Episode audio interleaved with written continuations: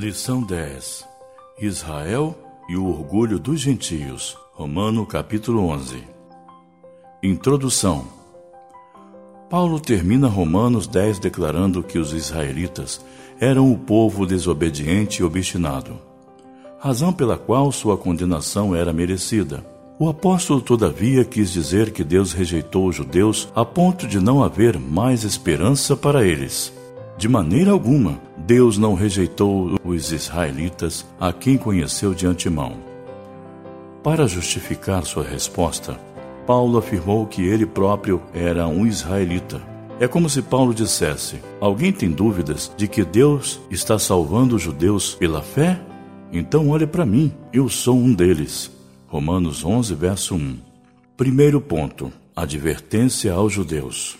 Além do exemplo pessoal, em Romanos 11, versos 2 e 3, Paulo lembra a igreja a história do profeta Elias. 1 Reis 19, versos de 1 a 18, declarando que, assim como na época de Elias, Deus tinha separado sete mil pessoas que permaneceram fiéis no atual momento, também havia israelitas que aceitaram Jesus. Inclusive foram eles que começaram a pregação do Evangelho.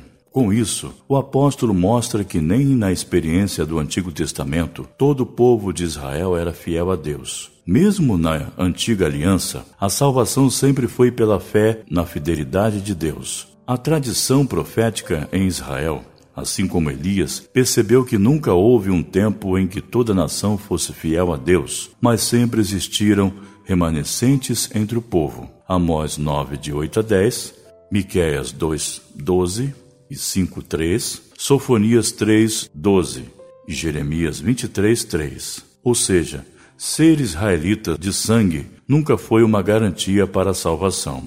Paulo afirma que ainda em seu tempo Deus tinha reservado para si o remanescente entre os judeus, sendo escolhido pela graça e não por obras. Romanos 11, 5 a 10. A doutrina do mérito, com toda certeza, era a pedra angular da religião judaica. Por isso, o apóstolo alerta os crentes judeus que Deus escolhe por graça e não é manipulável pelas obras. Israel nunca conseguiu alcançar a justiça que buscava, como povo, por meio das obras. Mas os eleitos receberam pela graça, pois creram no Deus das promessas. Se somente os que foram eleitos à luz da presciência de Deus alcançaram a justiça, o que aconteceu com os outros israelitas? Eles foram endurecidos. Como já vimos, Deus só endurece os endurecidos. Ou, em outras palavras, Deus entrega os endurecidos a si próprios. O termo que traduzimos como endurecido vem do verbo poron, que indica o crescimento de um calo em qualquer parte do corpo. Tal parte torna-se insensível a qualquer estímulo. Assim é o ser humano que se afasta de Deus. Ele perde a capacidade de ouvir, sentir, perceber o chamado de Deus. Romanos 11, versos de 7 a 10. Mas Paulo acrescenta em Romanos 11, de 11 a 13, que Deus, em sua infinita sabedoria, abriu o caminho para que os gentios entrassem por conta da desobediência dos judeus, pois estes não reconheceram que Jesus era o Messias, como disse o apóstolo. João, capítulo 1, 11 e 12. Jesus veio para o que era seu, mas os seus não receberam.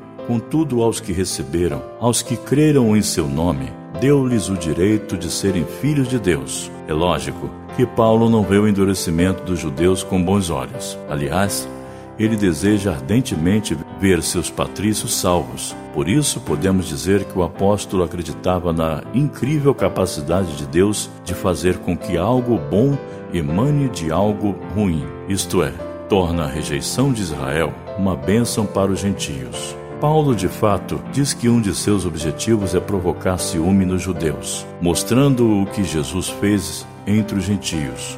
Um dos modos mais efetivos de fazer com que alguém deseje o Evangelho de Deus é fazê-lo enxergar as mudanças reais que Jesus causa na vida de um grupo de pessoas. Por isso, Paulo desejava e orava para que um dia os judeus vissem o poder de Deus que salva e transforma, atuando na vida dos gentios e, assim, pelo testemunho dos gentios, desejassem com ciúmes a mesma salvação e transformação. Antes de continuar a falar diretamente do texto, quero lembrá-los de que as epístolas são do caráter pastoral. Paulo está escrevendo sobre esses temas para que judeus e gentios entendam que ninguém é melhor que ninguém.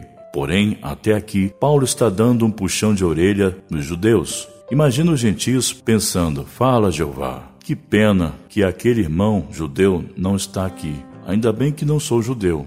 Os judeus perderam o espaço deles. Chegou o nosso tempo. Mas a partir de agora, Paulo inclui os gentios na conversa. Romanos 11, 13 a 24. Segundo ponto: advertência aos gentios. Em seguida, no versículo 16, Paulo faz duas comparações para mostrar por que os gentios não deveriam menosprezar os irmãos israelitas. A primeira diz respeito à massa que deveria ser consagrada antes de ser consumida, pois uma parte dela era afetada a Deus. Assim feito, toda a massa estaria consagrada. Números 15, 19 a 20. A segunda tem a ver com a raiz de uma árvore e seus ramos. Era comum na antiguidade plantar muda de árvores sagradas para uma divindade. Quando essas árvores começavam a crescer, cada ramo que brotava já era sagrado, pois sua origem era uma raiz sagrada. Para entender estas duas figuras, é necessário reler Romanos 9, 4 e 5 pois Paulo está relembrando aos gentios que, assim como parte da massa e a raiz da árvore, consagra todo o resto. Os antepassados dos israelitas deixaram um legado de fé para ele e cada remanescente de Israel herdou a fé de seus pais, sendo eles a oliveira cultivada da ilustração. A oliveira cultivada era um símbolo usado para Israel, cujas raízes são os patriarcas e o tronco a continuidade de suas histórias. Essa oliveira, contudo, teve alguns ramos cortados e alguns ramos de oliveira brava enxertados. Logo, agora, tanto os ramos naturais como os enxertados se alimentam da mesma seiva que vem da raiz, ou seja, tanto os judeus como os gentios que creram em Jesus estão ligados pela mesma tradição de fé que tem origem dos patriarcas Abraão, Isaque e Jacó. Israel e juntos são uma só oliveira, um só povo. Por isso, Paulo lembra aos gentios a origem da mensagem que sustenta a fé deles. Eles foram enxertados na tradição de Israel. Ao usar essa figura de linguagem, é como se Paulo dissesse para o orgulhoso membro gentilico: Analise o quanto você deve aos judeus. Que pastoral de reconciliação estamos vendo? Continuando em sua exortação aos gentios, Paulo afirma que eles conheceram a bondade de Deus, enquanto os judeus provaram sua severidade por conta de sua desobediência. Se os gentios permanecerem fiéis, permanecerão nessa bondade. Mas se os judeus abandonarem sua incredulidade, crendo em Jesus, eles serão enxertados novamente. Podemos perceber que o critério que Paulo usa tanto para judeus como para gentios é o mesmo.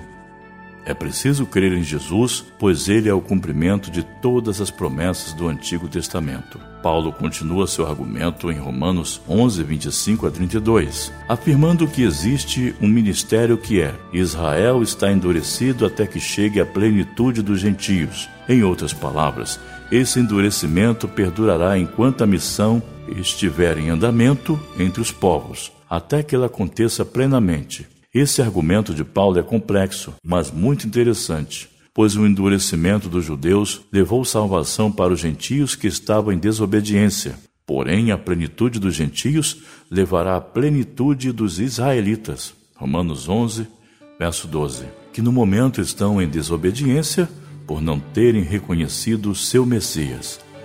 Conclusão: dessa forma, o caminho da graça passa de um lado para outro, isto é, os gentios não alcançaram misericórdia sem Israel, mas também não há misericórdia para Israel sem os gentios, pois Deus colocou todos sob a desobediência para exercer misericórdia para com todos. Romanos 11, 32. A partir desse fluxo de graça, todo o povo de Israel será salvo, ou seja, todos os que acreditarem na fidelidade de Deus. Romanos 4, 9, 6 a 8 e Gálatas 3, verso 7. Nos versículos 33 a 36, a teologia vira poesia, e Paulo adora a Deus, reconhecendo sua soberania por meio de uma linda adoração. Ele reconhece que Deus e suas ações estão além da capacidade plena do entendimento humano, sendo o momento em que a razão se coloca de joelhos e reconhece o tamanho do Deus que servimos, para pensar e agir. Assim como Paulo, você tem lutado pela unidade da igreja? Você entende que Deus só tem um povo formado por todas as raças, tribos e etnias? Você entende que existem doutrinas que estão além de nossa capacidade humana e por isso são doutrinas da fé? Deus te abençoe e bom estudo. Leitura diária. Segunda, Romanos capítulo 11. Terça, Primeira Reis 19, versos de 1 a 18. Quarta, Jeremias 23, verso 3. Quinta, João 8, verso 31 a 47. Sexta, Números 15, verso 19 a 20. Sábado, Amós 9, versos de 8 a 10. Domingo, João 1, versos 11 e 12.